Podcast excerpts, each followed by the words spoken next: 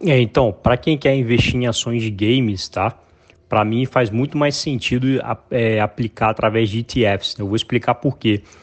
É, esse ramo de games, às vezes uma empresa lança um game que faz muito sucesso, né? E aí explode em vendas, aquela coisa toda, e vende pra caramba.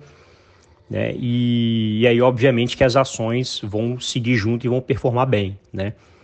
E chega no outro ano, pode ser que, não, que o mesmo não aconteça, né? Pode ser que o game tão esperado decepcione e, e etc e tal. Só que se você for considerar o setor como um todo, esse setor está sempre crescendo, né? Porque essa demanda por games ela é cada vez é, maior, né? Então, se você se você tiver um posicionado em ETF, você está posicionado no agregado, né? E no agregado a, a, receita desse setor, né, desse mercado de games, ele só cresce.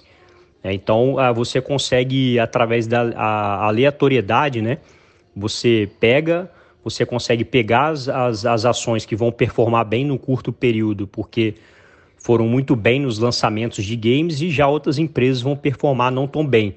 Mas no agregado, né, você vai estar tá, é, provavelmente sempre positivo. É por isso que para mim faz muito mais sentido através de ETFs do que você tentar selecionar né, uma, uma ação de game específica né, que, que você acha que vai performar né, melhor do que todas as outras, né? o que é muito mais difícil.